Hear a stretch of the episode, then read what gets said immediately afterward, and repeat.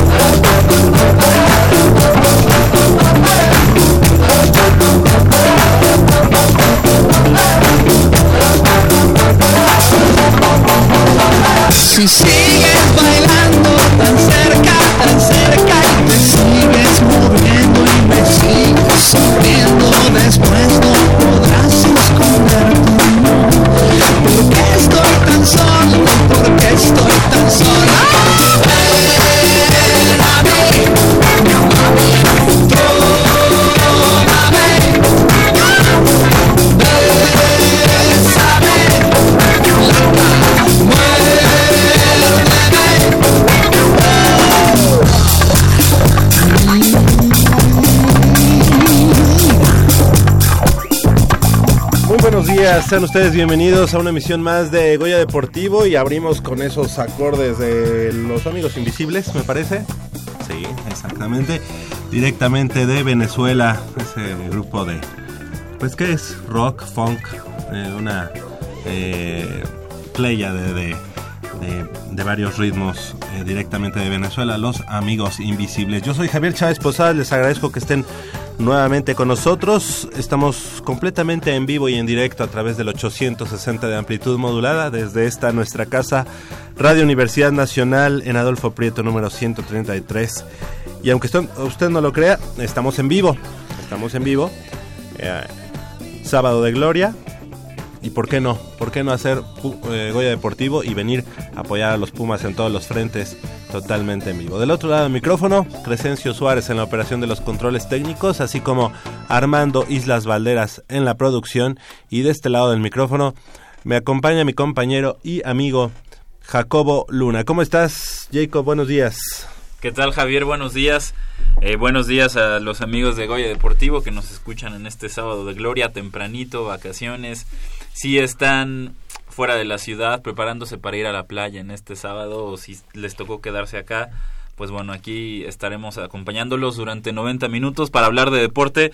Y déjame decirte Javier que ayer, viernes 14 de abril, fue el Día Internacional del Portero y hoy quiero reconocer públicamente a uno de los mejores porteros que ha dado nuestro país y, y que ha dado el Club Universidad Nacional, Alejandro Picolín Palacios, que ahora mismo está siendo injustamente tra- tratado por Rodrigo Ares de Parga y Juan Francisco Palencia. Alejandro Picolín Palacios es el portero titular de los Pumas. En este momento es el portero titular, bueno, para mí, ¿no? porque ahorita el titular es Alfredo Saldívar, pero para mí Alejandro Palacios debería ser el portero titular de los Pumas. Y en este momento, Javier, te digo que Alfredo Saldívar no es mejor portero que Alejandro Picolín Palacios. Tuvo una destacada participación a mitad de semana allá en Guadalajara, Jalisco, enfrentando al Atlas de, de- esa ciudad y bueno, pues ahí eh, demostrando que tiene buenas hechuras, obviamente. El domingo pasado, bueno, pues lo crucificaron por todos lados. Eh, Con justa razón. ante esa Bien pues, merecido. eh, ante esa pifia que cualquiera puede tener y que se ve mucho no. más cuando hay un cuando hay eh, un error de- del portero yo en lo personal pues es mi equipo son los Pumas y bueno ni hablar este la verdad es que nos costó tres puntos eh, pero por ahí también hubo varias fallas en la delantera eh, que también este, dejaron mucho mucho que desear por ahí Toño eh, ¿cómo se apellida? García Toño García. tiene una al minuto 3 de, de, de la, acción la de Matías Britos. Matías Britos tiene otra. Bueno, hay, hay varias, varias jugadas clave en ese partido. Y bueno, pues lamentablemente eh, todo se decide por esa ese grave error de- del portero Alfredo Saldívar. La verdad, no, no, no, no voy a entrar en esa polémica de quién es mejor.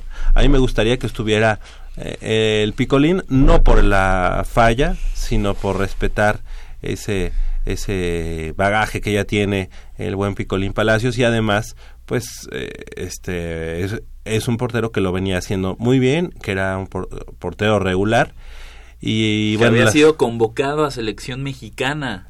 Selección mexicana, Picolín Palacios. Exacto, bueno, y bueno, eh, también mandarle saludos a todos nuestros amigos en las redes sociales, recuerden facebook.com diagonal Goya Deportivo, ahí ya vi que tienes algunos fans, este Jacobo, Sí. no comulgan con tus ideas, pero bueno, eh, aquí no, no borramos ningunos este mensajes, por No, ahí había un comentario de que habíamos borrado, no, no se borra ningún mensaje. Y aquí todos son libres de opinar y de comentar. Eh, hay quienes tenemos eh, más tranquilidad para para aguantar quizá eh, alguna derrota de los Pumas, hay quienes no, como en el caso de Jacobo, con- como en el caso del mismo eh, Polo, que, que en su momento cuando ve a Verón tener alguna Polo en el falla- momento es explosivo. Eh, eh, ajá, sí, sí, sí. En el momento es explosivo. Porque lo bueno es que nuestros amigos radioescuchas no están en el chat de Goya Deportivo, ¿no? En el los comentarios de, de Polo en el momento en el que hay una falla de Darío Verón. Bueno, ya después lo piensa, lo, lo, Lo- lo lo consulta enfría con la almohada Ajá. y puede tener otra opinión, pero en el momento sí es... Sí, sí, eh, el coraje le da así tremendo, igual que a, a Jacobo. Ya vemos quiénes No, yo, no, fíjate, yo en el momento, Bueno. yo en el momento no reacciono. Yo, después de pensarlo bien y de analizar la situación, es cuando ya exploto, porque, bueno, Sí, pero bueno, ahí Sí. están los comentarios. Por favor, no dejen de, de, de escribirnos ahí en las redes sociales, de hacer los comentarios que ustedes juzguen convenientes. Díganle a Jacobo lo que ustedes piensan, díganme a mí lo que ustedes eh, también están pensando. No hay ningún problema, así que hay total apertura en las redes sociales de Goya Deportivo. Y bueno, pues les recuerdo 5536-8989 con cuatro líneas a su disposición, así como las redes sociales en las que estamos a sus órdenes. También eh, nos puede seguir la huella a través de radiounam.unam.mx, la página de internet, eh, para que estén eh, en contacto con nosotros o a, o a través de alguna aplicación. También nos puede seguir la pista. Y bueno, pues en esta mañana eh, tenemos eh, pues el gusto, el gusto de presentar eh, a nuestra amiga Teresa Alonso García, ella alumna de la Facultad de Ingeniería, quien se encuentra en plena preparación en el Centro Nacional de Desarrollo de Talentos Deportivos y Alto Rendimiento, el CENAR, para afrontar en la disciplina de nado sincronizado el Campeonato Mundial de Natación, que se llevará a cabo en Budapest, Hungría, el próximo mes de julio. Este evento es el más importante del año en curso para las seleccionadas nacionales de esta disciplina deportiva y marcará el inicio de su ciclo olímpico con miras a Tokio 2020, una justa a la cual eh, buscan eh, calificarse en equipo y no solo en dueto, como lo hicieron eh, pues en, en la justa anterior de Río de Janeiro 2016 las seleccionadas nacionales. Le damos la bienvenida a Teresa Alonso García, como ya decíamos, alumna de la Facultad de Ingeniería. Muy buenos días, Tere. Gracias Hola, por estar con nosotros. Ya habías venido, ¿verdad? Sí, Deportivo. vez. Muy bien. Ella tenía la oportunidad de irse a vacacio- de vacaciones, pero eligió mejor quedarse a Goya Deportivo. Quedarse a entrenar. A entrenar, bueno. y ya Goya Deportivo ¿No después. tuviste vacaciones, Tere? Este, nos dieron nada más viernes, sábado y domingo. Ah, ok. Bueno, aprovechaste un día para venir a Sí. desmañanarte y platicar con nosotros un poco. ¿De qué carrera eres, Tere? De Ingeniería Eléctrica Electrónica. Perfecto. ¿Y en qué semestre te encuentras? En tercer semestre. Tercer semestre. Bueno, pues antes que nada, eh, platícanos un poco eh, cómo se encuentra actualmente la selección nacional de, de nado sincronizada, eh, sincronizado de cara a este mundial de natación que se va a llevar a cabo en Budapest, Hungría. Pues ahorita nos estamos, ya tenemos las rutinas, tenemos el equipo técnico, el equipo libre y el, bueno, también voy a participar como solo libre, y es un como un nuevo paso para mí. Y en puerta tenemos eh, el abierto de Japón y de hecho nos vamos la próxima semana. No, la falta una semana.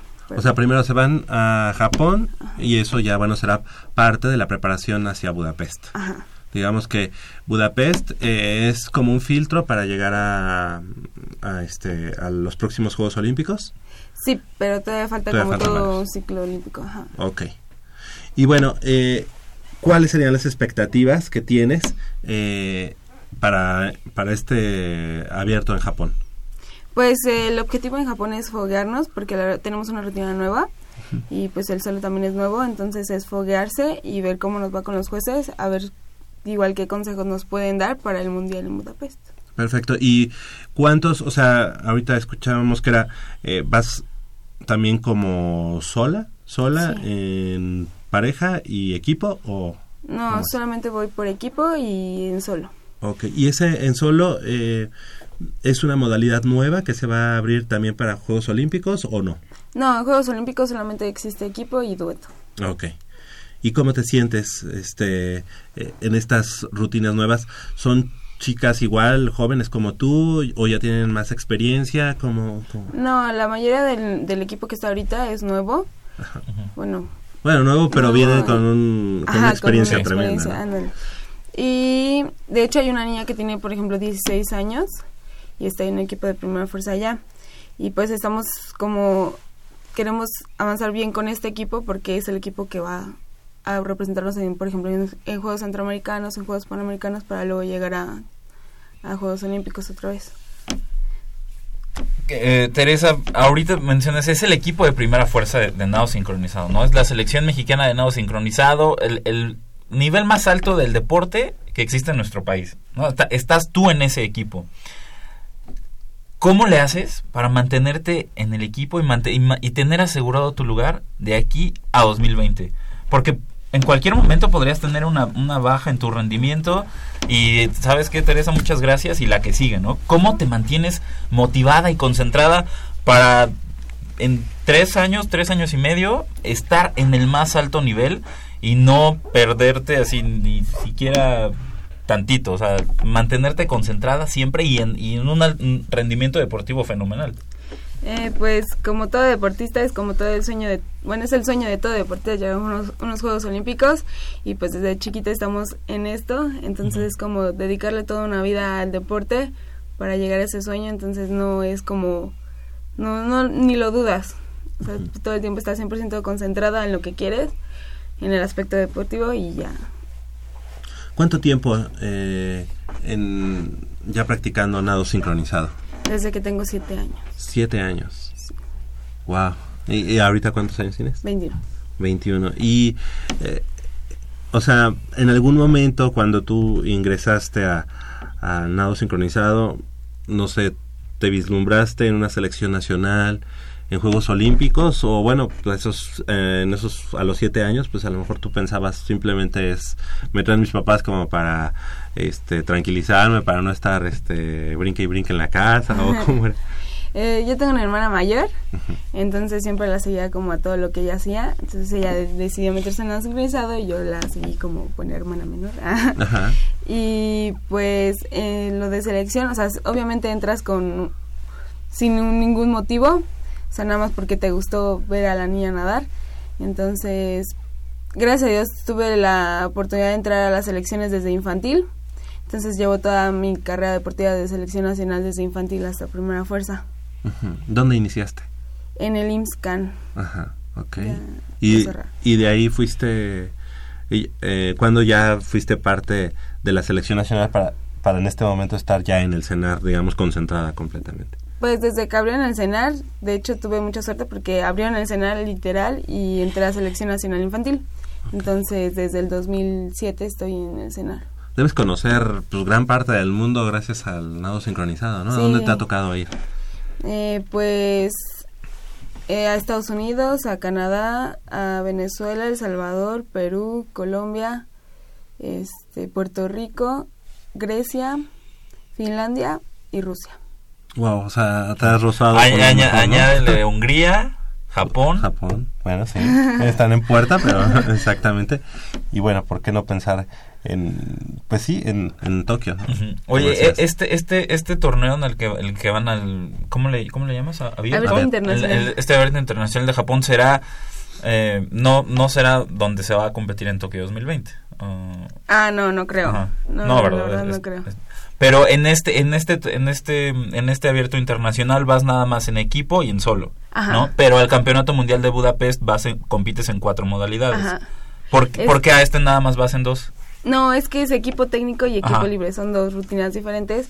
El solo libre y el combo, que todavía no está como puesto, todavía no hemos terminado de poner, entonces esas son las cuatro pruebas. Y el Campeonato Mundial en Budapest es en julio. Sí, ¿Será tu primer campeonato mundial a De- primera fuerza no, de, de primera fuerza? No. no.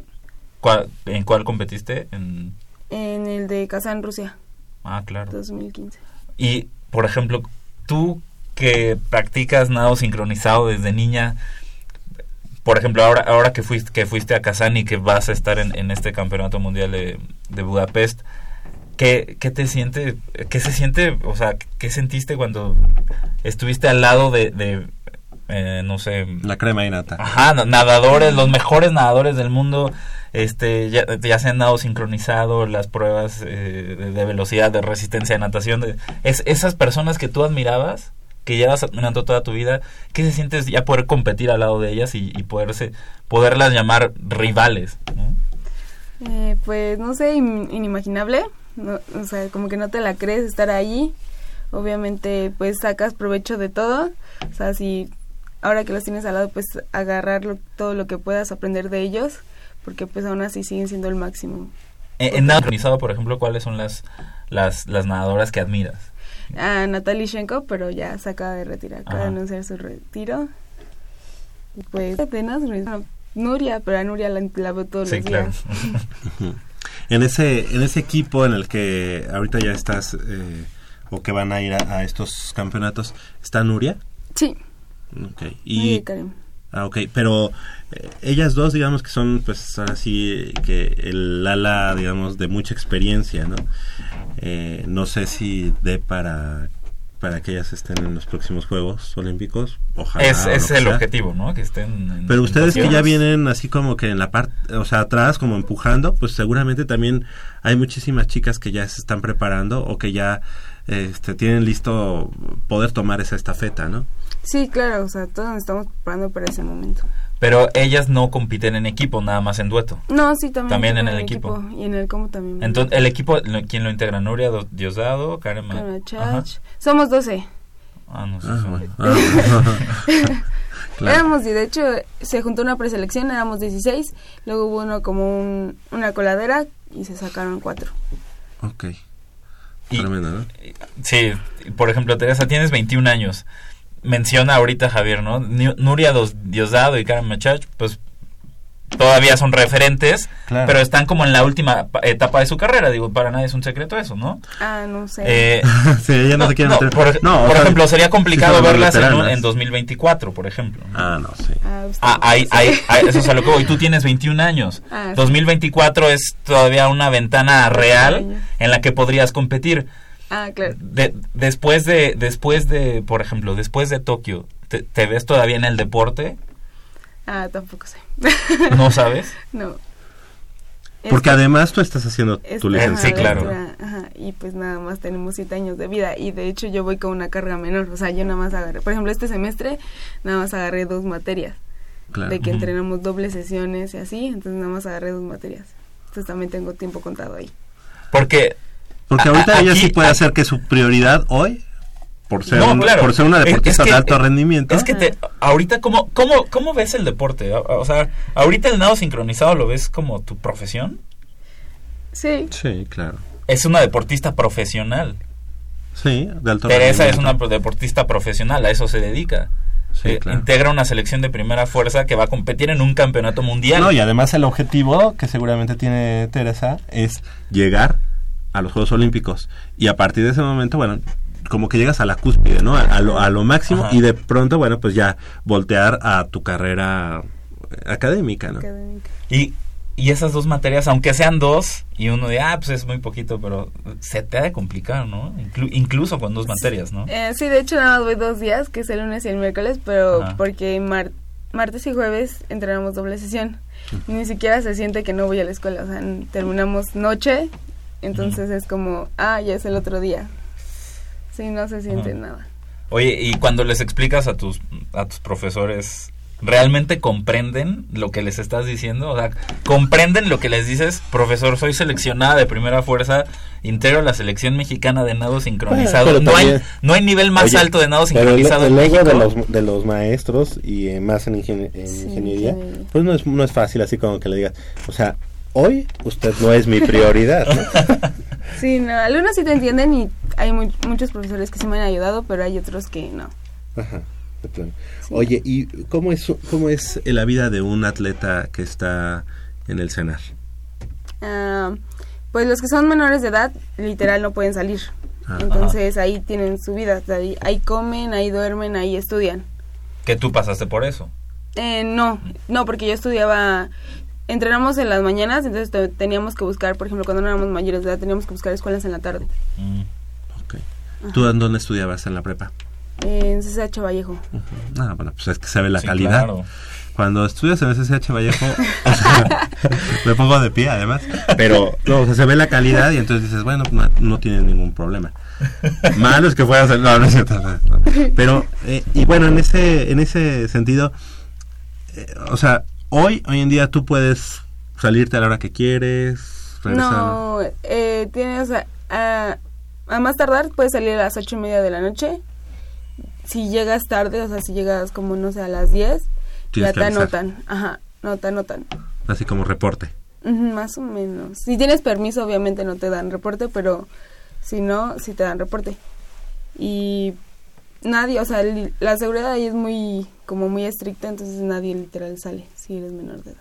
Y a- ahí vives ahorita. Sí. En el cenar. ¿Cuán- ¿Cuánto tiempo llevas, digamos que concentrada en el cenar? Como cuatro años, cinco. Viviendo ahí, cinco. Continuos. ¿De verdad? Wow. O sea, digamos, al 2020 te quedan, te faltan tres Tres años años. viviendo ahí. ¿Y tus papás? Los veo los fines de semana. Gracias a Dios soy de aquí, entonces los veo los fines de semana. A mi mamá casi la veo, bueno, me lleva a la escuela y me trae, entonces a mi mamá sí la veo. La vez más seguido. Pero pues sí, los que no son de, o sea, las que somos de, pro- las que son de provincia no ven a su familia. Pues sí, es una, es una vida entregada a, Sí, a completamente. eso, ¿no? Al- a los resultados deportivos y a- al desempeño deportivo. ¿Te, te- estás, ¿Estás satisfecha con lo que has logrado al momento? Sí, 100%.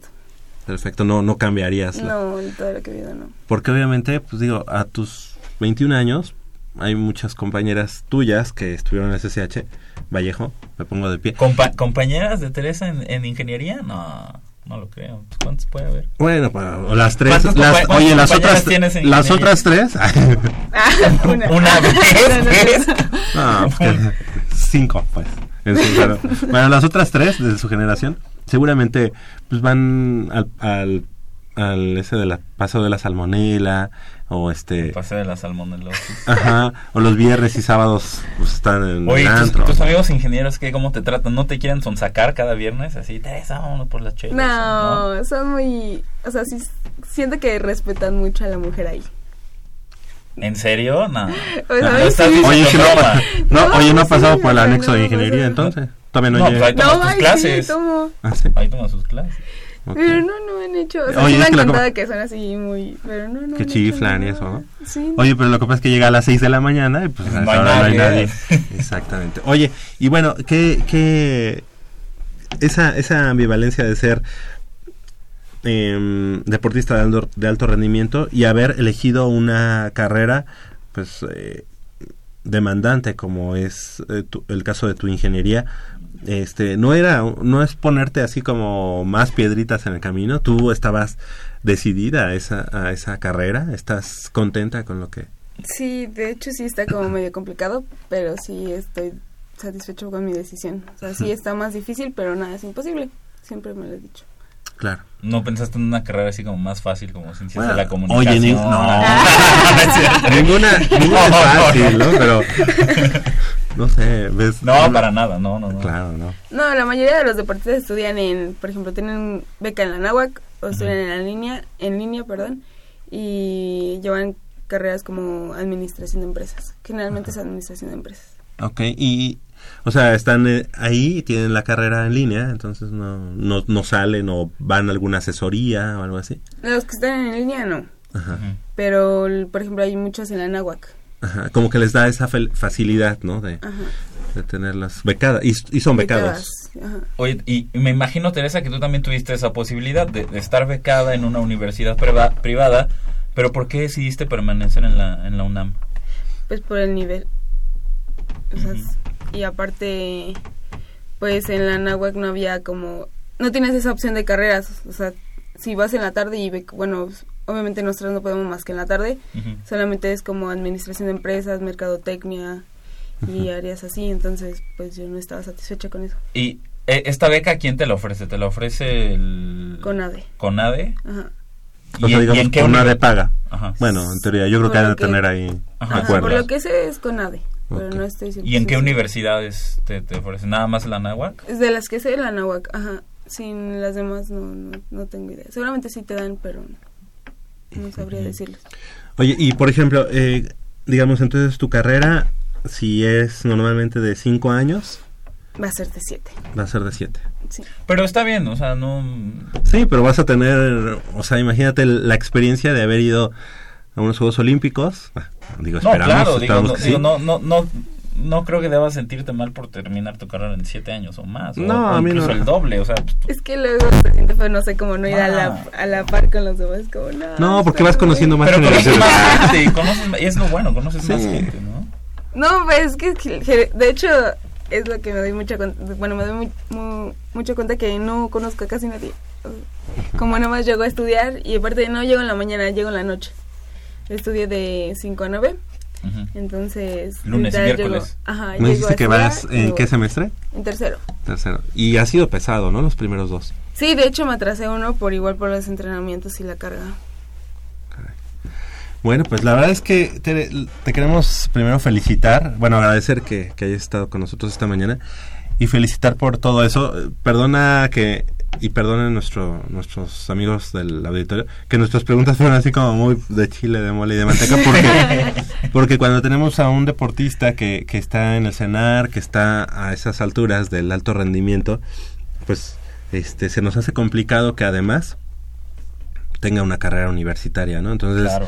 sí es, es algo de, de tomar en cuenta, de digno de admiración. Y bueno, pues queremos agradecerte que hayas estado esta mañana, que te vaya muy bien, primero en el abierto de Japón, después que te vaya muy bien en Budapest, para que después nos vengas a platicar qué sigue, porque bueno, son muchos pasos antes de llegar a, a Tokio 2020 y sabemos que vas a estar. Y además vamos a tener la- el, el orgullo de haber este de haberla entrevistado desde hace mucho tiempo. Ya después ya Televisa y todos los van- la van a querer entrevistar pero nosotros fuimos los primeros. Y, y cuando ya consigas el pase a, a Juegos Olímpicos, acá te esperamos, aquí Claro. en tu casa Sí. en Goya Deportivo para que nos cuentes de todo, de todo el ciclo olímpico, cómo te fue, este, altibajos, cuál- y además para el eso. 2020 cuando nos venga a platicar pues ya va a ir en séptimo semestre octavo semestre va a estar muy bien Esperemos. ¿Qué- ¿Qué sería? ¿El boleto ya lo tendrías en qué? ¿2018 o 2019? 2019. 19 Sí. sería así como el último filtro no Sí. Perfecto Pues eh, Teresa Alonso García, alumna de la Facultad de Ingeniería y bueno, pues seleccionada nacional en nado sincronizada mucho, mucho éxito y aquí te esperamos próximamente. Muchísimas gracias. Sí, gracias, gracias Tere. Son las 8 de la mañana con 35 minutos, vamos a hacer una breve pausa aquí en Goya Deportivo y regresamos con más información del mundo deportivo de la universidad.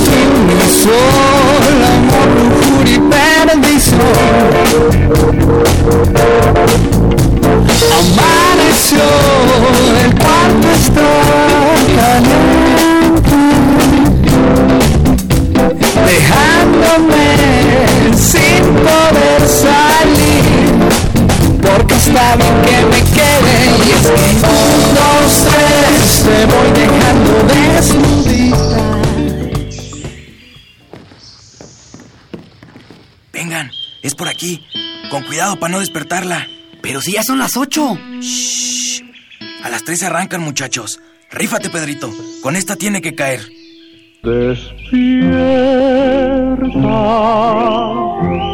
dulce amor de mi vida. Chale. ¿Pero por qué nos moja? ¿A qué mujer no le gusta que le lleven gallo? Pues a todas, pero no cuando escuchan Goya Deportivo. Los sábados en la mañana tienes una cita y no querrás que nadie te moleste. El cuadrante ensordece con el rugido del felino.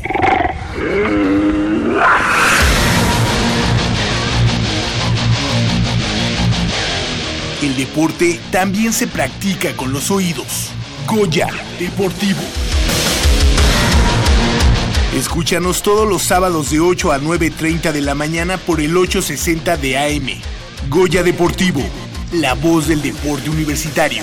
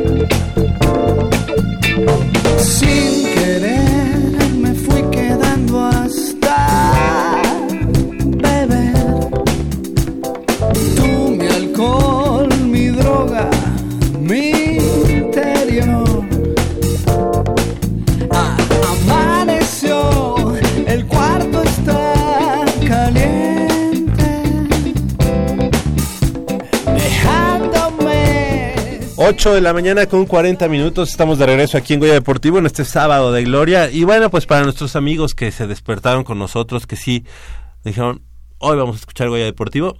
55, ¿qué? Armando. Pato. ¿Aquí o allá? Aquí. Ah, pero dámelo, ¿no? Es que no me acuerdo. Bueno, ahorita les decimos la sorpresa. Y bueno, Oye, pero el, el caso de, de Teresa es, es realmente es increíble y sirve perfectamente para ejemplificar lo, Lo que yo dices. lo que mencionaba en Goya Deportivo hace, hace dos programas. ¿Por qué, por qué en la universidad no, no, no realmente se replantea su acercamiento al deporte? ¿Por qué, por qué la universidad es siempre deporte en segundo plano? ¿Por qué no se puede mencionar el deporte en la misma oración en la que se menciona academia, investigación, eh, cultura? ¿Por qué el deporte no puede estar en esa misma oración? ¿Por qué, no, ¿Por qué siempre estar en segundo plano? ¿A qué voy? La universidad perfectamente podría decir eh, reclutar atletas, pero digo reclutar en el sentido de no no estoy diciendo que ingresen a la universidad eh, Sin hacer eh, examen. sin hacer examen, ¿no? O sea, que se ganen el lugar como cualquier otro. Pero que si tienen las, las eh, aptitudes para representar a la universidad en, eh, en el nivel de- deportivo más alto, que ya sea Universidad Nacional, Olimpiada Nacional, ¿por qué no hacer eso? Sabes que tú, que tienes estas aptitudes, concéntrate en el deporte y ve metiendo por semestre dos materias. Pero que tu prioridad sea el deporte. ¿Por qué? Porque yo, universidad, quiero resultados. Met- entrena seis horas diarias, siete horas diarias y toma dos clases a las eh, dos clases a la semana o dos materias a la semana. Pero concéntrate en, en- en el resultado. Y no importa que tu carrera, en lugar de durar cuatro años o cuatro años y medio, dure siete, siete y medio o, o hasta el doble. No hay bronca. Yo como universidad te voy a dar esa facilidad de poder extender tu, tu vida como, como Sí, sí, estudiante. Sí, se debería hacer porque hoy en día, ¿cuántos mm, no hay que no hacen deporte, que no están representando a la universidad de nada y que se tardan esos mismos siete años en terminar una carrera? Lo, lo hacen las mejores universidades de Estados, de Estados Unidos. Y, y mejores, no te digo ni siquiera las mejores académicamente, ¿no? Pero, pero, por ejemplo, Stanford es una universidad reconocida por su nivel académico y también por su alto rendimiento en, en materia deportiva. Si lo hace la Universidad de Stanford, si lo, hace la Universidad del Sur de California, si lo hacen las mejores universidades de Estados Unidos, y ya ni siquiera te menciono las ocho mejores, las consideradas de Ivy League, te menciono estas universidades que, que tienen estos programas deportivos en División 1 de NCAA y que aún así son universidades reconocidas académicamente en todo el mundo. ¿La universidad no puede competir con esas universidades? Por supuesto que sí. ¿Por qué? Porque es una de las mejores en toda Iberoamérica. O sea, no, no podemos decir, ah, es que allá es Estados Unidos. No.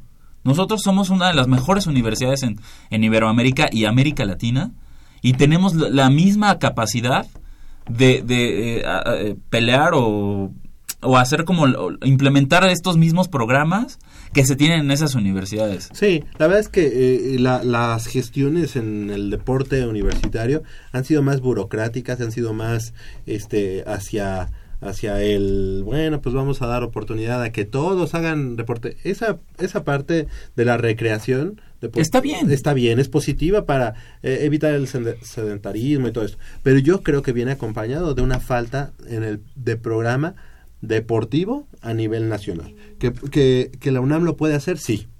Pero hay que tomar en cuenta que necesitamos que este rubro en el que nosotros nos movemos, que es el deporte universitario, deporte universitario, tome como, como guía esos programas de, de las universidades norteamericanas, esos programas de financiar el deporte de manera externa y ya olvidarse de, de- de, digamos de esos lineamientos arcaicos que tiene la universidad por ahí en, su ley orgánica para no dejar que las empresas este entren a, a la UNAM a dar dinero no sé qué. el deporte yo creo que tiene que ser tratado hoy en día pleno siglo XXI de otra manera Por supuesto. lamentablemente este los directivos del deporte universitario pues no no no saben o sea realmente no hay que decirlo desde que llegó Manuel Negrete este eh, este marchista eh, Canto Ernesto. Ernesto Canto, todos estos que, que, que realmente fueron buenos deportistas, pero que no tienen, digamos, como que el- la idea o la visión de tomar en cuenta al deporte norteamericano como una guía. Cómo sí lo tiene actualmente la Universidad Autónoma de Nuevo León. Y no, hay que, eh, digamos, no hay que irnos tan lejos, ¿no? La Universidad Autónoma de Nuevo León tiene como guía el plan de becas, de manutención, de todo eso, que tienen en las universidades norteamericanas. Ellos están en Monterrey porque están muy cerca de Estados Unidos y bueno, eso es, es su guía y les está dando resultados. La UNAM tiene que adaptarse a eso. Ahora, hay que, hay que, hay que ser muy sinceros en el sentido de que nosotros, como estamos inmersos en, inmersos en este deporte universitario, lo vemos así. Pero tú, le, tú le, le preguntas a un investigador del Instituto de Ecología que qué opina del deporte, pues, es algo que le viene, pero, o sea, guango, ¿no?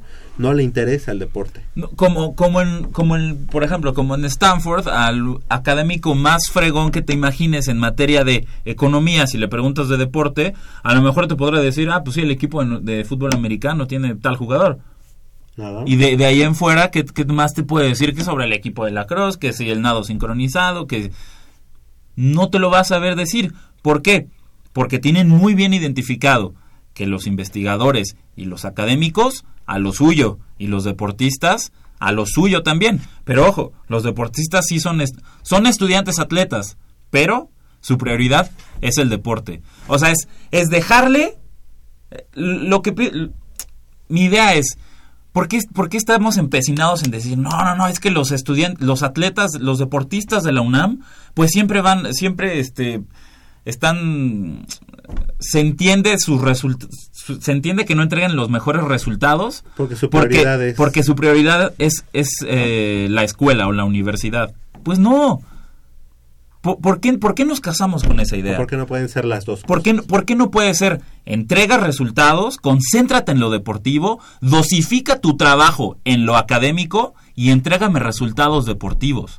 Después veremos. Después, en, en cuanto, en cuanto termines tu elegibilidad o, tu edad ya no te dé para competir, entonces sí, vas de lleno a la escuela, todo. Y yo como universidad te doy todas las facilidades. Que si, que si por este eh, reglamento que ya que ya, ya no puedes seguir inscribiendo materias como alumno regular, no importa. Como me representaste durante cuatro o cinco años y me entregaste resultados, yo te, voy a, a ayudar en este sentido, en este rubro, te voy a dar todo el apoyo para que ya termines tu carrera universitaria, pero solo después de que te hayas concentrado de lleno en el deporte y me hayas entregado resultados.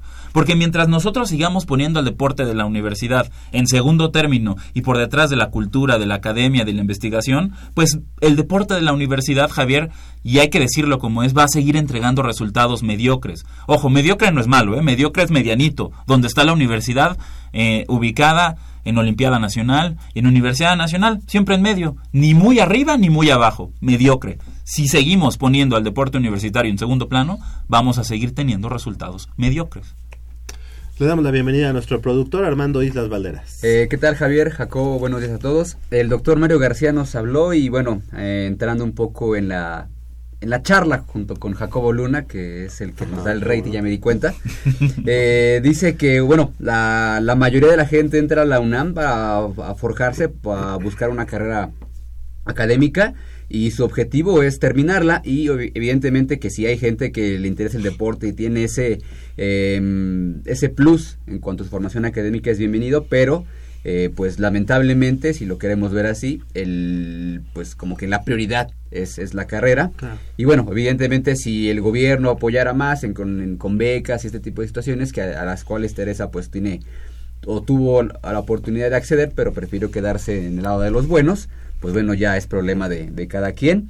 Eh, dice que nos manda, no siempre nos escucha, de hecho está en Cuemanco, él eh, ejercitándose y manda saludos a todos Ah, aquí. qué en la- bueno. Gracias. Le mandamos un saludo. ¿Cómo se llama? Eh, el doctor Mario García. Mario García. Le, le mandamos un Sí. saludo, doctor. Gracias. La verdad, este, no recuerdo que nos haya llamado antes, pero No, no. mucha gente no nos llama, pero nos está escuchando. Les agradecemos mucho a todos Sí. ustedes y qué bueno que se, que se metan a, a esta, a este tipo de discusión. Y antes de que mande la sorpresa para nuestros amigos radioescuchas, Jacob, ¿te suena el nombre de Mauro Eduardo Meléndez Galvez? Ah, por supuesto, por supuesto. Un, un grato amigo de tanto Armando como mío Exactamente. de, que- de Sky Sports. Que Muy, ya, muy buen editor. Sí, sí, sí. De hecho, este, ya se volvió fan del programa. Ya se volvió fan del programa y nos escucha. Digo, aunque no nos hable, pero nos escucha. Porque siempre que Ah, voy- pensé que había hablado. No, no. Ah, Pero, es pero que- le mandamos un, un saludo. Sí, sí, por- sí. porque luego este, me anda reclamando de por qué no le mandamos salud. Bueno, ya aquí está el saludo. y Oye, ya. pero Sa- él, es universitario. Sí, él es de la FES Aragón. Ah, mira. Ah, bueno, entonces tiene todo el poder. Sí. Si es de la FES Aragón, de la FES. Aragón. Entonces, este, pues Eduardo, ya hemos cumplido con el, con la misión y nos debes las tortas de tamal Ya de está. aquí a que acabe el mes. Ahora, ahora que le subieron el sueldo con esta, esta reacomodo de, de, las instalaciones de Sky Sports, pues ahí. Que debes saber quién es el coordinador de asistentes. Sí, es, es jefe, Es jefe, ¿eh? es jefe. jefe. Entonces, bueno, le mandamos un saludo. Ahí. ¿Y, ¿Y es Puma? Es Puma. Dice Sí, que sí, le va a los los Pumas, Pumas. dice que le va a los Pumas, pero realmente eh, tiene otros equipos. Eh, ¿En su lado B? En su lado B, pues digamos que Por ahí como que tiene cierta afinidad por el Puebla, ¿no? por el Puebla, por el Toluca, Ajá. este, por... Es un caso el, el señor, Ah, bueno, es un caso, pero dice que le va a los Pumas y bueno. Lo importante es que es universitario. Exactamente. Perfecto, pues bueno, eh, ahí está la, la situación. Yo creo, así como nuestro amigo el doctor Mario que nos llamó, pues sí, la prioridad de la universidad. No, es- claro, de cualquier universidad en el mundo. Sí, sí, eh, pero a lo que voy es que en México no puedes decirle a un atleta, ¿sabes qué? Atleta, este, mejor represéntame bien, dame resultados, tráeme medallas, aunque tú vayas dosificando tu tiempo en la universidad. ¿Por qué? Pues porque del, del deporte no se va, no va a vivir. Aquí en México no va a vivir. No, por eso está estudiando. Por eso. Entonces, mientras más rápido termines tu carrera, más rápido, aquí en México, a ver, aquí en México, ¿en cuántos lugares no tienes que hacer el servicio social y estás, y estás ahí rogando que te den una oportunidad de estar eh, haciendo prácticas? Luego hasta tienes que pagar por hacer prácticas. ¿Cuánto tiempo se te va a ir ahí en esos primeros años eh, eh, a un abogado haciendo este pasantes y que ¿por le dicen pasambres? ¿por qué? ¿Cuál, es, ¿Cuál es la urgencia de...? de, de- ¿Cuál es la urgencia? Tú quédate hasta los 27 años, no, no importa. Ya cuando llegues, ¿cuántos años tienes? 27. Pero tú ya tienes, tú estás trabajando, Sí. ¿no? ¿Cuántos? No, ah, ya terminaste tu elegibilidad, ya terminaste de estudiar, no sé qué. Ok, tienes 27 años, apenas en ese momento te vas a poner a buscar trabajo. Ya al día de hoy, en México es muy, muy difícil. Es muy difícil. Entonces, hay que ver que no solamente la universidad, eh, sí coincido contigo que se le debe dar otro trato al, al, al al deporte. Prueba de eso, prueba de que el deporte en la universidad no es algo este trascendental.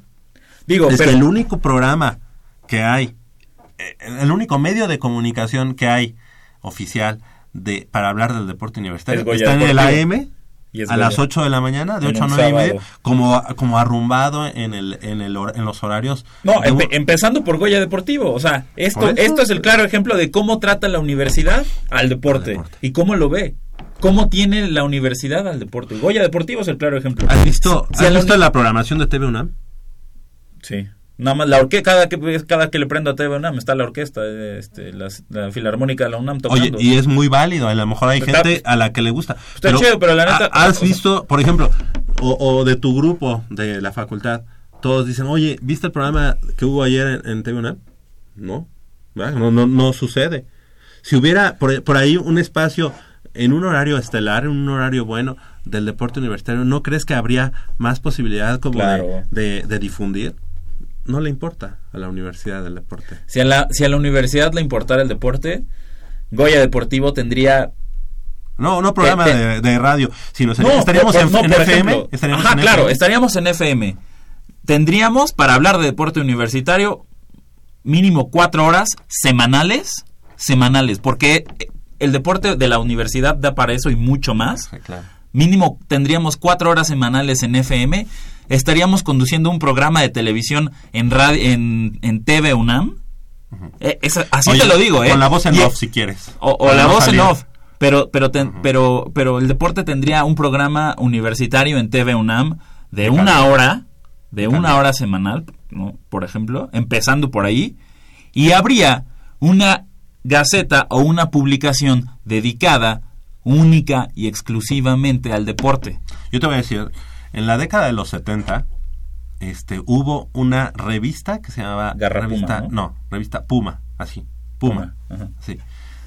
Y no, no era de distribución gratuita. Se vendía en los puestos de periódicos. Así, así te lo pongo. En la década de los 70.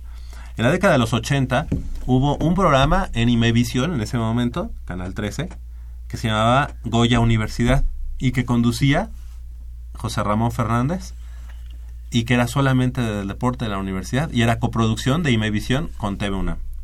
Y después en Canal 9 había un programa, también en un horario más o menos parecido a, Goya Deportivo, eh, que se llamaba Deporte más UNAM, coproducido por TV UNAM y Televisa. ¿No? O sea, de que se pudo, de que se hizo, Sí. se, se hizo. Pero, Y no, pero no se- hoy no día necesitas a un Imevisión, ahora TV Azteca, no. necesitas a un Televisa. tienes hoy tu productora, ¿no? Exactamente. Bueno, pues así las cosas, ya nos pusimos aquí a divagar. Eh, para el, dentro de ocho días, exactamente ocho días, el próximo de, ma- de mañana en una semana, eh, el equipo de los Pumas estará enfrentando al conjunto de los tiburones rojos del Veracruz. Entonces, para como premio a nuestros amigos que sí se levantaron el día de hoy, que es sábado de gloria, sábado 15 de abril, les tenemos los cinco pares de boletos a que nos llamen al 5682 2812 5682 2812 y de esos y, y de todos los que nos llamen haremos nuevamente la tómbola y bueno pues sacaremos a los cinco ganadores que el día de hoy dijeron aunque no va a haber par- pro- este partido el di- este domingo este yo quiero escuchar Goya Y aunque Deportivo, sean y vacaciones, sean aunque sea sábado de gloria, no importa me voy a todos a escuchar. y si nos pueden hacer un comentario también qué bueno Sí, por, Oye, por eso decimos recompensarlos con los boletos para el Pumas Veracruz. Sí, sí, sí, exactamente. Oye, algo que hay que comentar es que la semana pasada, pues lamentablemente el equipo de Pumas Oro se despide de la temporada. Ya terminó la temporada intermedia 2017 de la UNEFA para el, para el grupo 1, hay que decirlo. Y bueno, pues cayendo en casa, ni más ni menos que ante las Águilas Blancas. Las- la última vez que las Águilas Blancas del IPN visitaron el estadio Roberto Tapatío Méndez fue en el 2015 y salieron con la victoria, situación que se repitió en esta ocasión, pero ahora blanqueando 13 puntos a cero al equipo de los Pumas Oro. ¿Qué te, qué te deja esto? Pues ocho entregas de balón a lo largo del partido que por supuesto se tradujeron en puntos. Una manera bastante triste de despedirse de la temporada para Pumas Oro.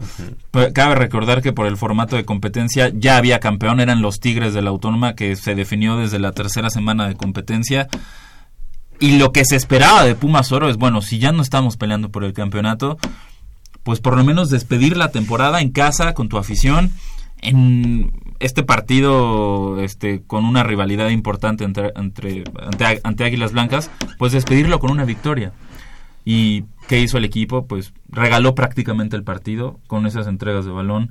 No mostró este, este hambre, coraje, garra, eh, que dijeras, ese es, ese es mi equipo, esos son los Pumas, que pudieron haber perdido, pero pudieron haber mostrado también otra cara. Y creo que lo más preocupante no es el 13-0 o la blanqueada. Lo preocupante es cómo reaccionaron, o, o- o más bien la nula reacción ante esta situación. La no reacción, exactamente. Eh, sí, 13 puntos a cero. La verdad es que en el primer cuarto, Roberto Montes interceptó a Ricardo Rincón, el coreback del equipo de los Pumas Oro, y llevó el ovoide hasta la zona de anotación, más el extra conseguido por el pateador Diego Méndez del Politécnico, mientras que en el segundo cuarto lo cometió César García, situación que aprovecharon los visitantes para ampliar la ventaja, 10 goles a cero con eh, gol de campo del mismo pateador Diego Méndez. Y antes de irse al descanso todavía falló un gol de campo tras el segundo fumble del equipo de los Pumas Oro, tercera entrega del juego. Para el tercer cuarto, el staff del Instituto Politécnico Nacional le dio la responsabilidad a Alan Ambriz como pateador y consiguió tres puntos más con gol de campo, situación que comenzó a generar mayor presión para los Pumas, quienes tenían muchos problemas para mover el eh, balón. Ya en el último cuarto. Ya, pues en el último cuarto, Rincón fue interceptado en dos ocasiones. eh, y después, eh, el tercer. eh, tuvo, tuvo un fumble ahí también. Este. Y bueno, pues. Sí, es, que es, 13-0. es- es- es complicado hasta platicarlo. hasta, hasta platicarlo. L- lo que podemos observar, tú, tú dices, la marca de Pumas Oro en, la- en la temporada 2017 de, de, de ONEFA, 3-3. Si te lo digo así, Javier, 3-3 Pumas oro en la, en la 2017 de ONEFA. ¿Qué dices? Pésima temporada, ¿no? Pésima temporada, pero aún así no es una marca perdedora. No, Sí. es- no, o sea, eso de entrada no es marca perdedora, pero ¿ves los standings finales? Y ahí es cuando, ahí, ahí, esa es una señal, Javier. Y no, y no es que, y no es que sea, me guste ser alarmista ni nada, pero eso, esos standings en intermedia prenden, prenden realmente, prenden la alarma en Para Liga Mayor. para Liga Mayor, pero sobre todo para el programa de fútbol americano de la Universidad Nacional Autónoma de México, de- del campus Ciudad Universitaria. Sí. Ter- terminar por debajo de Linces, Águilas Blancas y Tigres. Creo que ya es demasiado. Ya Sí. es demasiado. Sí, la verdad es que de siete equipos que son que conforman la conferencia número uno, eh, terminar en el cuarto sitio, la verdad es muy muy penoso, es muy este no es digno de, de pues de un equipo de la Universidad Nacional. Eh, sabemos a todos estos estas cosas, situaciones extra cancha que se pueden llegar a, a enfrentar, pero pero terminar en el cuarto sitio, la verdad, con una marca, como dices, de tres ganados, tres perdidos, habla pues de, de quizá que se debe de, de trabajar de otra manera, de buscar, este, no sé, no sé, no, no me gustaría hablar eh, del cocheo ni nada, porque pues nosotros no estamos en el día a día, pero eh, estos resultados no se veían desde hace mucho tiempo. Eh, 87 puntos a favor, 92 en contra para un average de menos 5. Entonces también eso es negativo. Eh, cuarto lugar. Te lo, puedo, te lo puedo poner de esta otra manera y creo que sería más doloroso. En la temporada 2017 de ONEFA, Pumas Oro solo tuvo más victorias que Potros Salvajes, los Cheyennes y los Burros Blancos. No sé, no sé cuál, qué, no, no sé qué estadística o, o qué punto de vista sea más alarmante. Los dos son igual de alarmantes y preocupantes. Sí. Y, y algo que teníamos años, a- años de, de- de no comentarlo porque pues, no sucedía obviamente. Pero estar ya, ya en esta situación, Además que es algo que se ha venido dando desde juvenil, ¿no? Juvenil, ahora intermedia, pues ¿qué queda? Pues Liga Mayor, ¿no? Entonces Liga Mayor, pues eh, sí nos dieron la... la No, y lo viste la- y lo vimos la temporada pasada, de llegar a la final a pesar de una mala temporada, pésima temporada. una pésima temporada, pero llegan a la final y eso te hace sentir eh, bien, ¿no? Y de todos modos pierden, entonces bueno, te quedas pensando que algo algo está haciéndose mal al, eh, al interior del equipo de la organización de Pumas Ciudad Universitaria y tendrán que replantearse la, la situación, las cosas, eh, principalmente por las autoridades que, que decidieron hacer el cambio y pues ver cuál cuál va a ser la, la reacción. ¿Y, y cuál, ¿Y cuál sería la incidencia de, de, est- de estos resultados, de esta marca en, en intermedia? Ya en la temporada 2017 de Liga Mayor. Sí, seguro. Eh, Tal, tal vez la incidencia no sea, tal vez la incidencia no sea Inmediata. eh, inmediata, pero en un mediano plazo. No, sí, sí, claro. 5682-2812 para nuestros amigos que se quieran ir al partido entre Pumas y Veracruz la próxima semana, el próximo domingo de mañana en 8. Llámenos 5682-2812, hacen un, un comentario aquí a nuestro productor y bueno, pues aquí hacemos la tómbola y sacamos a los ganadores. 5682-2812 para un par de boletos Pumas enfrentando al conjunto de los tiburones rojos del Veracruz. Bueno, pues eh, en otras circunstancias hay que tomarlo en cuenta muy, muy como, como es. Pues es una conferencia más débil, una conferencia de otro nivel. Claro. La conferencia 2, pues el equipo de los Pumas Zacatlán siguen, siguen como líderes, líderes invictos y la contundencia llegó a los Pumas Zacatlán, aún no al 100%, pero el sábado pasado pues dieron una muestra de, de, de poder al vencer de manera contundente a los búhos de la Escuela Superior de Medicina del Instituto Politécnico Nacional por 44 puntos a cero y así afianzarse como líderes invictos de la conferencia 2B de la intermedia de ONEFA. Lamentablemente para el espectáculo, este clásico Poliunam se fue solo de un lado a pesar de la entrega y garra de los búhos visitantes que sufrieron para mover el ovoide y se vieron ampliamente superados en el emparrillado de la FES Acatlán.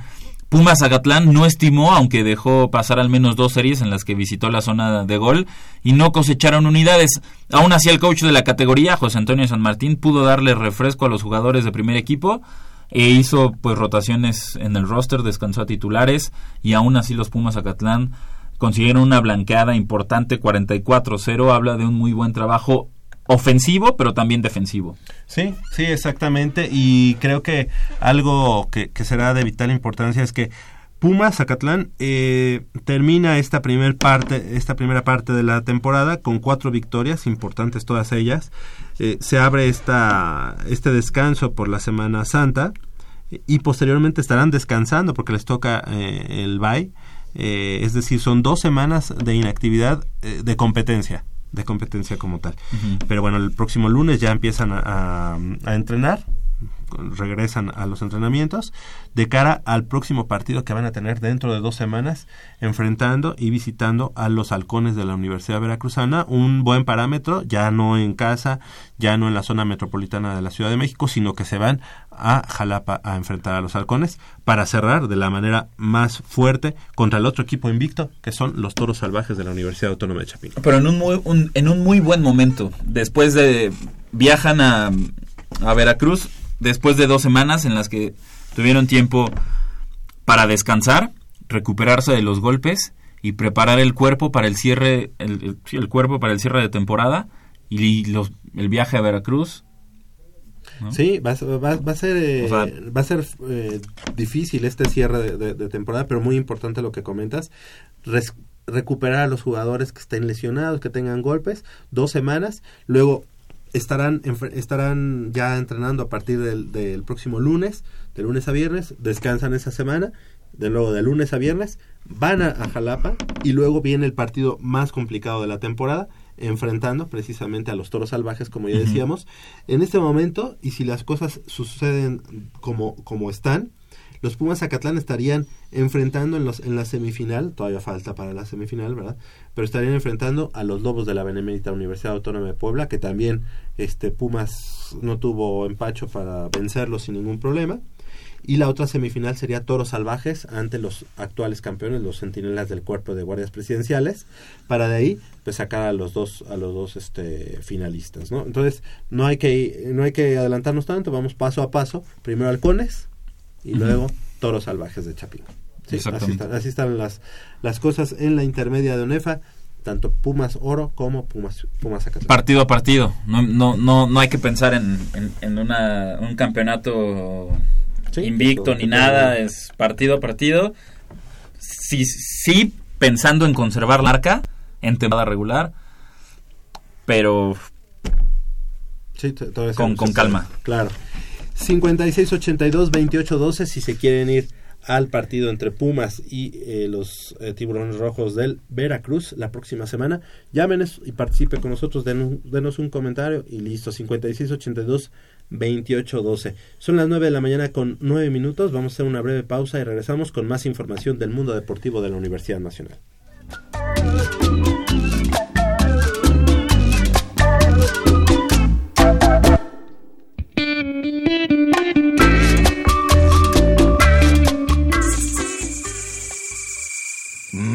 Está buenísima.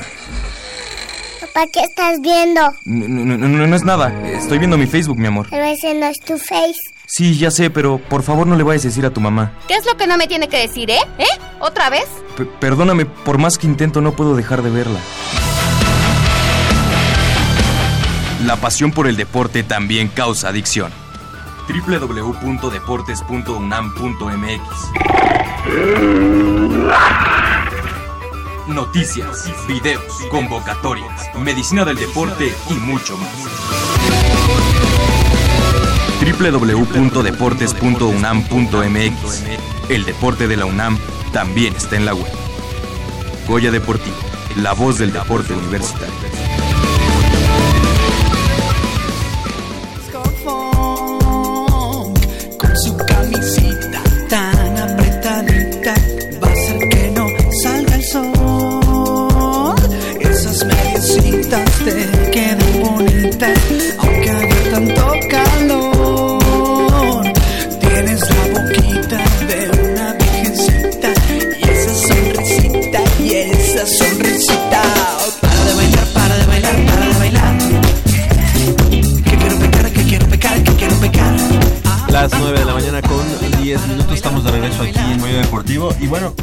Pues un partido eh, doloroso para el equipo de los Pumas. eh, cayendo ante los Diablos Rojos del Toluca, un gol por cero, ya también Ciudad Universitaria, pues ya nos ganó, nos ganaron las Huilas, eh, hay que decirlo, bueno, pues con dos pifias arbitrales, eh, en ese momento tres goles a dos.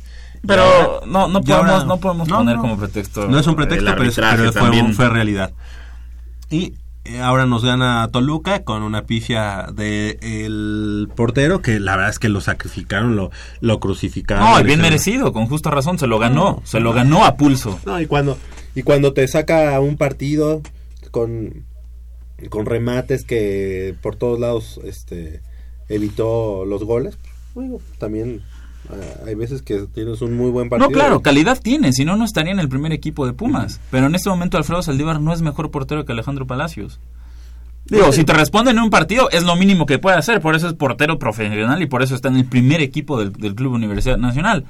Pero que me digas, Alfredo Saldívar está en mejor nivel o, o- No. que, que- que Alfredo Picol- que Alejandro Picolín Palacios, jamás. Ahora, Al menos no ahorita, al menos no ahorita. En tres años. Ha tiene hablado 30 de que, de que ese, ese es el esquema de juego. Platícanos un poco del esquema de juego. ¿Es real? O sea, ¿realmente eh, eh, jugar tan adelantado conviene en algo al equipo de los Pumas?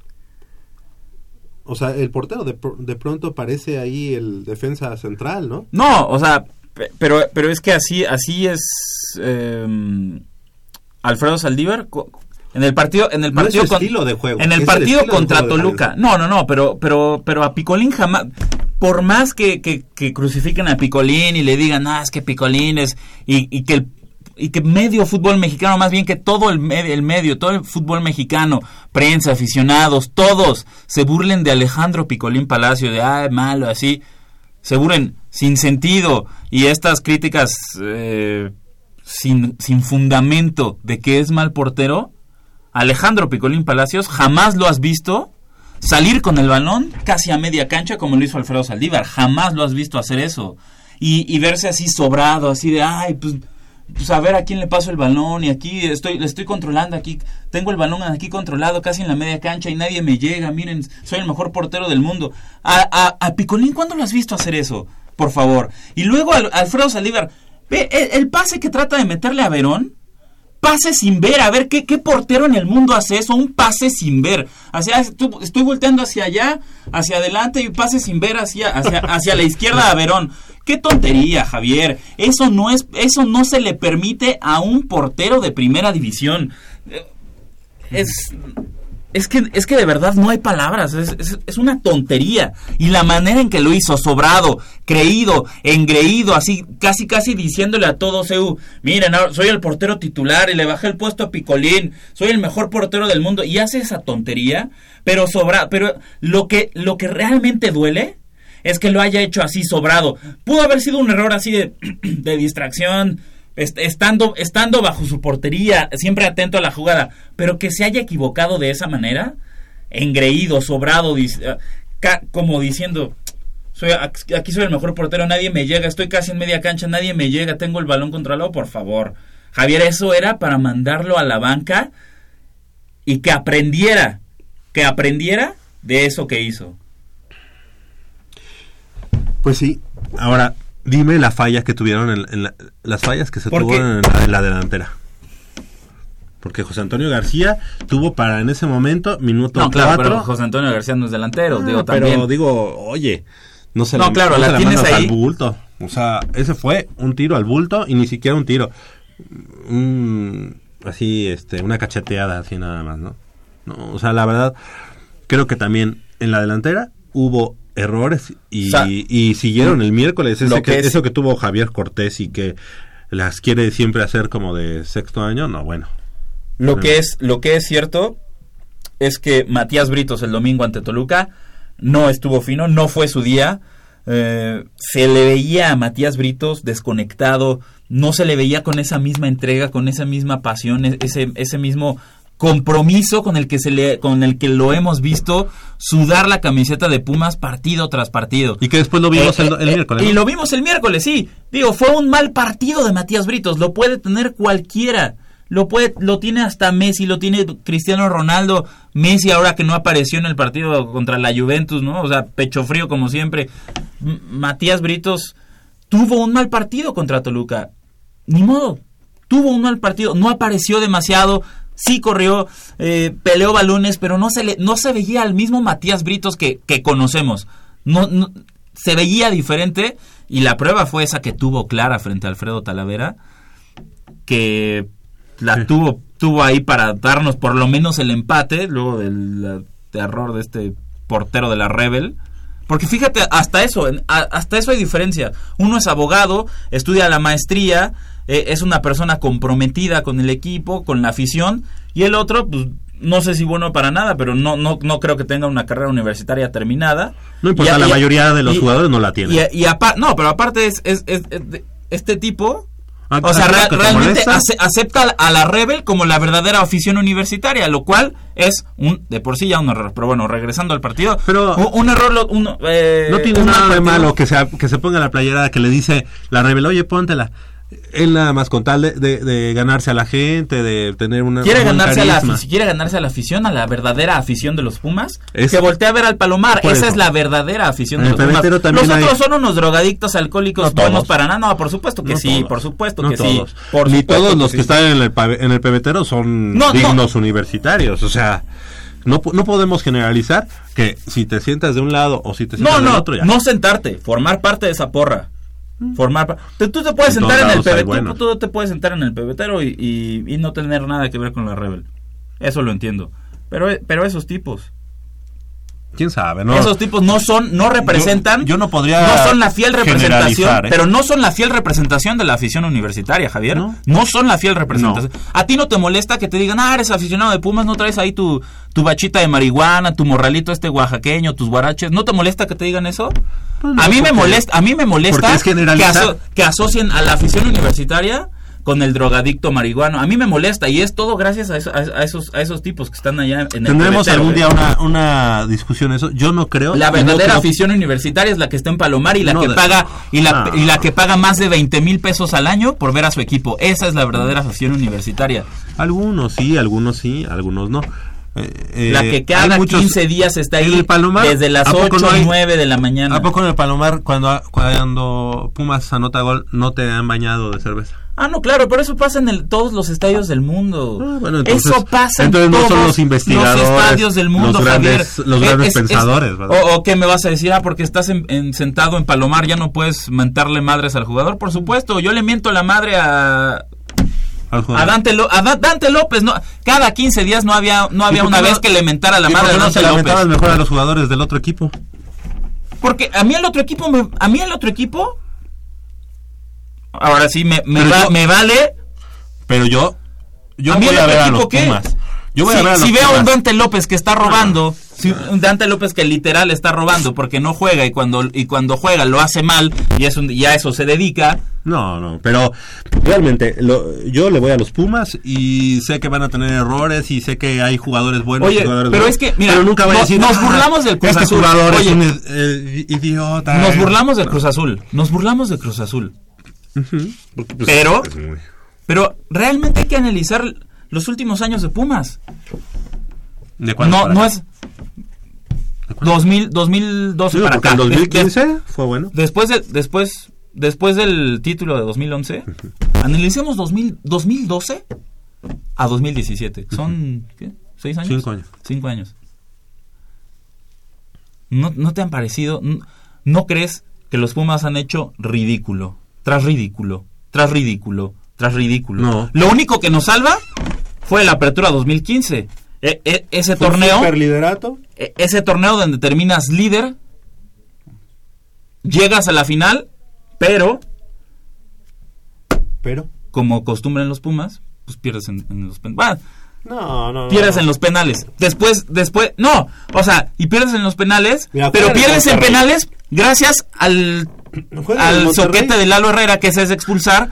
Cuando el equipo tenía todo este envío anímico y estaba así a nada de conseguir ese, ese cuarto gol que le habría dado el título a los Pumas, Sí, pero Lalo Herrera se hace expulsar. Y ahí la dinámica del encuentro cambia completamente y los Pumas con 10 hombres Eh, Bueno, y ahí hay Tigres un con error, 11, ahí hay un error 11, de- contra Pumas con hay 10, un error Tigres se del lanza Picolín. completamente al frente. Hay un error Viene del el Picolín, ¿y por qué no dices lo mismo? Viene el empate. Hay un error del Picolín. ¿En el gol? Claro. Por favor. Era su poste. Ah, ¿cómo el gol entra ¿Cómo por el poste de Picolín.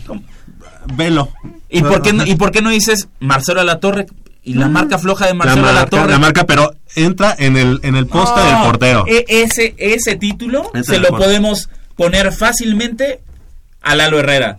No. Podemos culpar No, no. fácilmente a la... No, por supuesto. Culparía ¿Cómo más al árbitro, al árbitro regalándole ¿Cómo un penal a los Tigres en Monterrey. si todavía me dijeras, uy, Lalo Herrera se hizo expulsar porque le dio una patada a... El árbitro no le regaló un penalti. A Jürgen Damm porque el, el chamaco este se, se escapaba y nos iba a meter gol. Lalo Herrera se hizo expulsar de la manera más estúpida en la final de la Apertura 2015. Y el, el- de la manera el más árbitro estúpida. no le regaló un, un penalti en Monterrey. ¿Qué es lo que abre el 3 a 0? ¿Qué es lo que abre? Una falta sacada de la Bueno. manga. Vela, vela. Bueno. nuevamente. Y el Picolín Palacios en el partido de regreso se come un gol de, de Guiñac así, en su poste, eh, eh, a la altura de su mano. Así. Velo, velo en YouTube. Bueno, ahí está. el, el Apertura 2015 y la final te lo paso porque fue una final espectacular a pesar de la derrota. Pero después de eso, ¿qué, qué hicieron? Después de eso, en ese torneo los Pumas... No, después de ese torneo, gracias a ese torneo los Pumas se ganaron eh, el boleto a Libertadores y Conca Champions. ¿Y qué hicieron en ambos torneos, Javier? Perdieron. Perdieron de la manera más ridícula que existe en los dos. Sí. En los dos. Sí, en Coca Champions, sí. Y, de- y después, ya, ya después de esa Apertura 2015 en... Pues En- han, han entrado. en- en han liga entrado que han hecho. liguilla. Han entrado a la liguilla. ¿Que tres veces te gusta? ¿Tres? ¿Y no te parece ridículo perder contra Tigres 5-0 Sí.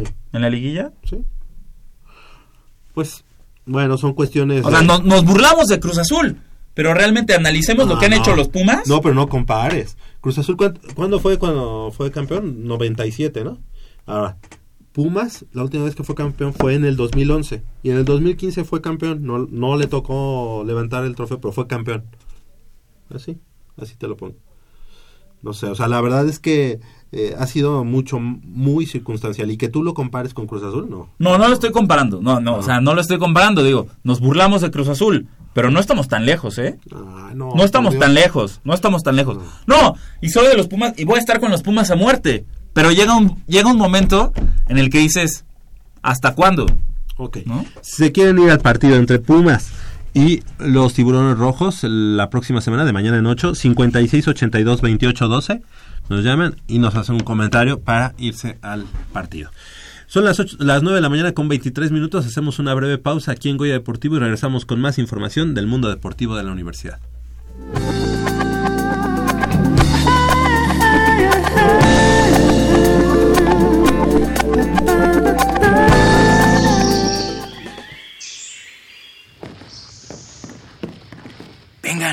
Por aquí. Con cuidado para no despertarla. Pero si ya son las ocho. Shh. A las tres arrancan, muchachos. Rífate, Pedrito. Con esta tiene que caer. Despierta, dulce amor de mi vida. Chale. ¿Pero por qué nos moja? ¿A qué mujer no le gusta que le lleven gallo? Pues a todas, pero no cuando escuchan Goya Deportivo. Los sábados en la mañana tienes una cita y no querrás que nadie te moleste. El cuadrante ensordece con el rugido del felino.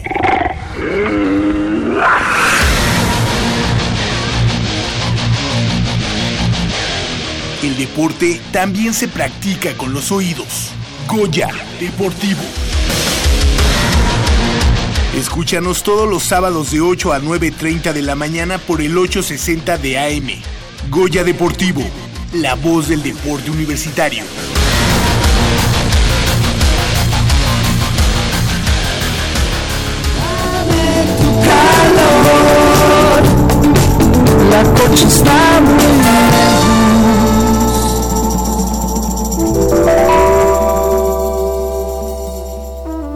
9 de la mañana con 25 minutos. ¿Qué expectativas tienes para el partido de hoy? Hoy en punto de las 19 horas, allá en la Sultana del Norte. Pumas enfrentando pues a su némesis A su verdugo. y a su verdugo de, lo- de los últimos años, los Tigres de la Universidad Autónoma de Nuevo León.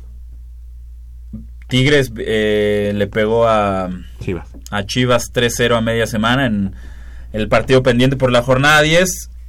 eh, jornada en la que pues los Pumas empataron 1-1 contra Atlas ahí en el Jalisco. Como lo decías, con una muy buena actuación de Alfredo Saldívar, lavando el error que tuvo en Ciudad Universitaria, comprobó que pues, realmente es un portero capaz de, de cubrir el puesto de Alejandro Picolín Palacios, pero yo insisto en que en este momento no es mejor que Picolín. Vimos a unos Pumas eh, ante, ante Atlas con muchos errores a la defensiva. Ha- Hay que ser, hay que, hay que ser, ser honestos, ser sinceros. Y creo que ah, lo que nos salvó pues, fue, fue el ímpetu, fue la garra, fue la visión y el gran jugador que es Matías Britos. Con ese golazo también desperdiciamos muchas también opciones eh, en el ataque y creo que sí dejamos escapar dos, dos puntos importantes ante Atlas porque mencionábamos que consiguiendo estos nueve puntos en una semana estábamos prácticamente del otro lado. Ahora los, los Pumas han cose- cosechado solo uno. Y los de hoy ante Tigres, pues están todavía en veremos. Porque no me atrevo a dar a Pumas como claro favorito para ganarle a Tigres. Y más cuando Tigres le viene, viene de pegarle al equipo que está clasificado en la segunda posición de, del clausura 2017. Tigres con su gran plantilla, aún y que esté pasando por una crisis de resultados, ¿no? Como, como ha sido este torneo, sigue siendo un equipo difícil y sobre todo en casa, con el apoyo de, de su afición, con esa afición que llena hasta un partido de canicas en el que esté el peruano Luis Advíncula y Jonathan Espericueta, aunque estén ellos dos, la afición de Tigres llena el... el- el- Digo, eh, también el, el- estadio de los Tigres no es así No, como pero- la Mar- Maracaná, ¿verdad? Pero se reconoce que, ¿Para que cuántas estén ahí. personas ese, ese estadio? Pues es- 40 tiene mil. menor capacidad que el Estadio Azul, me parece. ¿40 mil? ¿30 mil? Pues y que los por- partidos Pero de- están siempre ahí. Y Están que siempre los, ahí. Y que los partidos de Tigres en televisión, pues, cobran. Entonces, pues, le sale más barato comprar Claro. el abono que, que verlo por televisión. Sí, porque de- es de pronto como si dijéramos que, bueno, Pumas siempre llena el Tapatío Méndez. Sí, ¿no? O sea, si Pumas jugara en el Tapatío Méndez Ah, cada, sema- cada fin de semana. Oye, pero si la Bueno, afición de, de, de Pumas EU no puede llenar ni siquiera, ni, siquiera el, ni siquiera el Palomar Ese no es profesional. Pumas EU. Ese no es profesional. No, bueno, pero es... Ah, digo, más, porque si digo. nos vamos al. al Porque ellos, llenan, ellos, ellos llenan el Gaspar más cada que juegan los, los Tigres. No, no, siempre. A ver, a ver, bien. Tenemos ya los ganadores de los boletos para el próximo partido de Pumas eh, contra Veracruz del próximo domingo eh, en Ciudad Universitaria.